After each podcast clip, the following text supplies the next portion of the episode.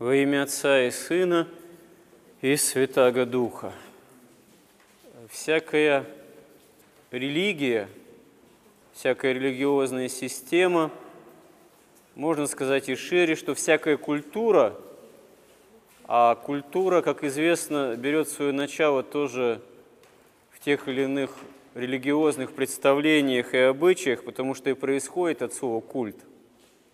Всякая религиозная культура имеет свои представления о нравственности, о том, что для человека хорошо, что для человека и такого человеческого общежития плохо.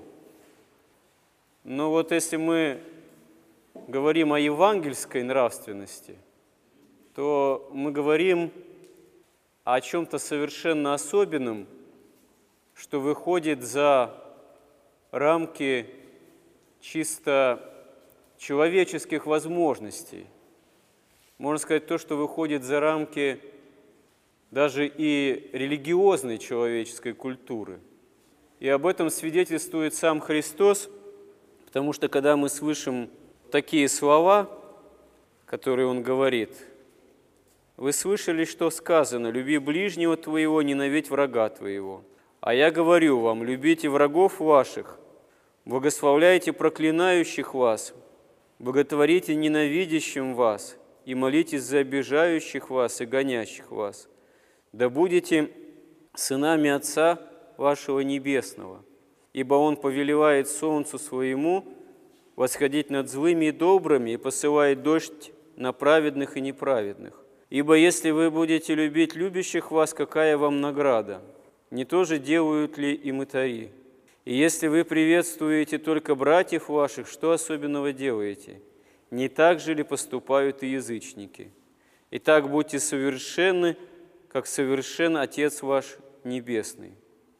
Вот когда Господь произносит эти слова, на самом деле здесь самим Богочеловеком, самим истинным Мессией, Спасителем – задается такая нравственная высота, которая очевидным образом для такого естественного устроения жизни человеческой на земле, какое мы знаем, после грехопадения Адама и Евы, оно невозможно вот чисто человеческими силами такую нравственность, такой нравственный императив провести в жизнь осуществить в своей жизни.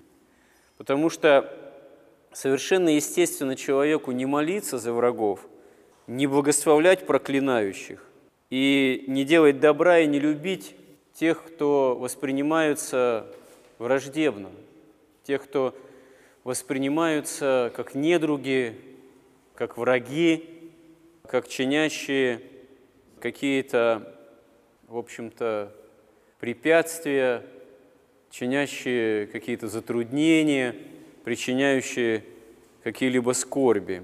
И далеко за примерами на самом деле ходить и не надо, потому что даже такая элементарная обыденная жизнь наша, она часто исполнена каких-то недоумений, противоречий, размолвок, скорбей по этому поводу, обид, памятозлобия.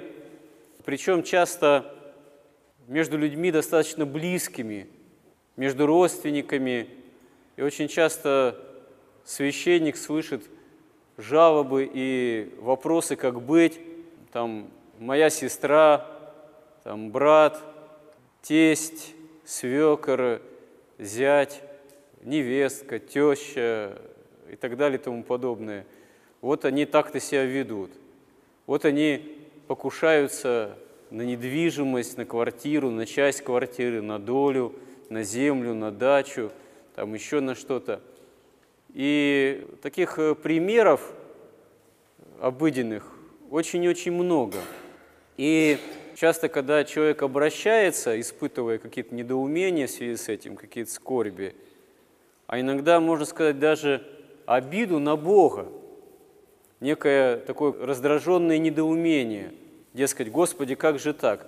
Вроде я там и человек верующий, верующий, а вот я и в храм хожу, и исповедуюсь, и причащаюсь, там, и свечки ставлю, вот, и вроде стараюсь Богу угодить, а мне вот такое-то там от моего родственника, от моего соседа по даче или соседки, от моих собственных детей.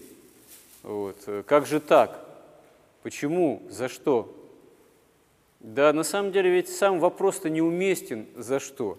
Потому что если все мерить, э, скажем так, э, пытаться как-то измерить или понять, или поверить, так сказать, все осмыслить, э, вот согласно каких-то причинно-следственных связей, то это можно, как говорится, сойти с ума, потому что никогда клубок этого всего не распутаешь.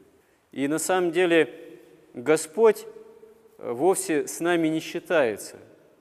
Если бы Он за каждое наше неправильное движение, прегрешение, погрешительный поступок, мотив, мысль и так далее и тому подобное, нас бы наказывал конкретно, то от нас бы давно уже, как говорится, мокрого места не осталось бы. На самом деле это действительно так.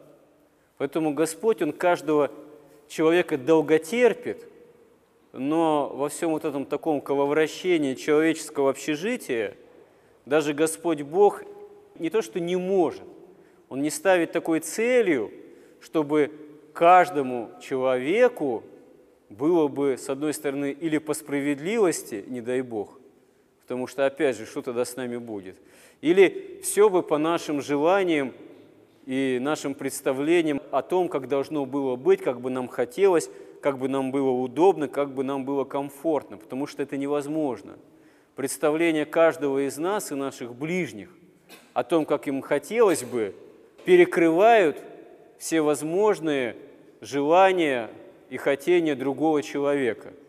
Потому что каждый из нас в той или иной степени в определенные моменты жизни – стремиться или самоутвердиться, или как-то использовать другого человека, то есть свой комфорт, свое благополучие, понимая того, то не понимая, вот он мне должен, она мне должна. Ну вот устроить за счет ближнего, за счет комфорта и благополучия интересов ближнего.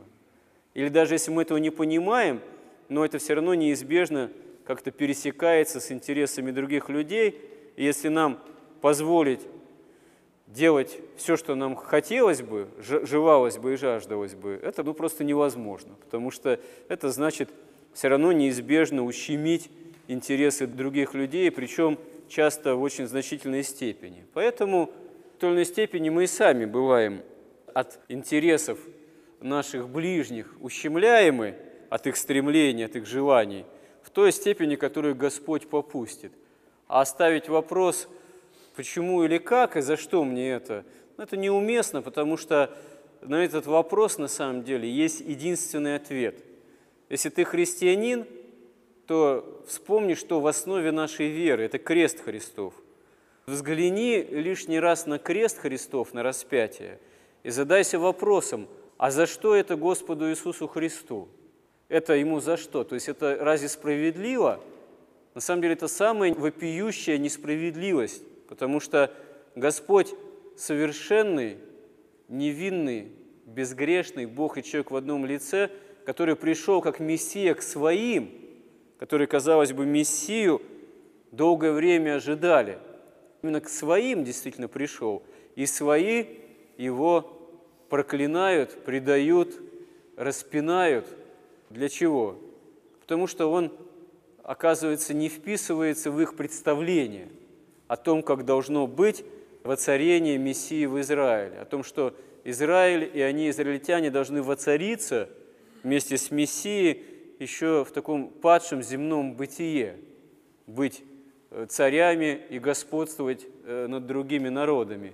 Когда выясняется, что царство Мессии не от мира сего, совсем вот не от этих, как говорится, интересов, не в связи с ними и представлениями, не связанными земным торжеством, земных правд каких-либо и жажде какой-либо земной справедливости, тогда это оказывается для многих и многих соплеменников Христа не соответствующим их желаниям и представлениям, оказывается неприемлемым. Почему и с такой легкостью тому, которому они, казалось бы, недавно кричали «Благословен гряды во имя Господне, царь Израилев», они в отношении, обращаясь к Пилату, кричат о том, о Христе, о истинном Мессии, распни, распни его. И вот Господь указывает, что на самом деле важно не научиться избегать скорбей, трудностей, тех или иных сложностей, бедствий, болезней, неприятностей, гонений, столкновений каких-либо, а важно, каково наше отношение ко всему этому. Да, вот э, тот или иной человек выступает в роли, даже в наше время это говорить, вот враг это не так часто бывает. Ну, просто неприятен, соперник некий, недруг все-таки. Да, вот он нам какие-то там неприятности чинит, и чем мы ему ответим? Ну, первое же движение падшего человеческого естества – отомстить, ответить тем же. А Господь говорит, нет, любите врагов ваших, благословляйте тех, кто, казалось бы, вас проклинают. А как иногда бывает, люди приходят в церковь и тоже недоумевают и спрашивают у священника, вот мне вот такая-то, судя по всему, творит там, ну, вот порчу или с глаз, видимо, сделала. Что делать, как спасаться? Или там меня такая-то даже родственница, или там взяла и прокляла прямо в глаза. Что же теперь будет, что же делать? Так вот, э, молись, молитесь за них. Благословляйте, а не проклинайте в ответ. И будет тогда по заповеди, как Господь здесь это заповедует, ты за этого человека помолись, ты ему, наоборот, добрые слова скажи. Ты ему злом на зло не отвечай. А если возможность, даже и доброе что-нибудь сделай. По крайней мере, не отвечай злом за зло, а молись за него. Это уже исполнение заповеди, евангельской, как здесь сказано. А исполнение евангельской заповеди, оно привлекает помощь Божию. Оно действительно служит такой полноте общения с Богом уже по существу, а не только на словах. А без общения с Богом, собственно говоря, и спастись невозможно, и невозможно вот эти заповеди-то исполнить. Ведь, да, вот Христос говорит здесь, будьте совершенны, как совершен Отец ваш Небесный. Казалось бы, ну как может человек грешный, пораженный грехом, стать совершенным, как Отец Небесный?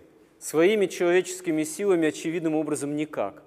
А вот находясь в общении с Отцом Небесным, со всей Пресвятой Троицей во Христе, в Духе Святом, тогда человек может достигнуть духовного совершенства, потому что становится причастен нетварный, несозданный силе Божией, благодати. И э, опыт святых отцов, святых, об этом нам свидетельствует. Причем это опыт ни одного, ни двух, ни трех, ни десяти, а сотен тысяч и тысяч, э, и сотен тысяч на самом деле, живших на земле христиан. То есть это оказывается возможно. Но это возможно не в такой самозамкнутости, самостной, гордостной человека, когда человек на свои силы рассчитывает – а через смиренное сознание невозможности этого без Бога и стремление к общению с Ним. И на самом деле это, с одной стороны, можно сказать, что это нечто такое, да, сверхъестественное, потому что это есть, осуществление этого возможно только в обретении благодати.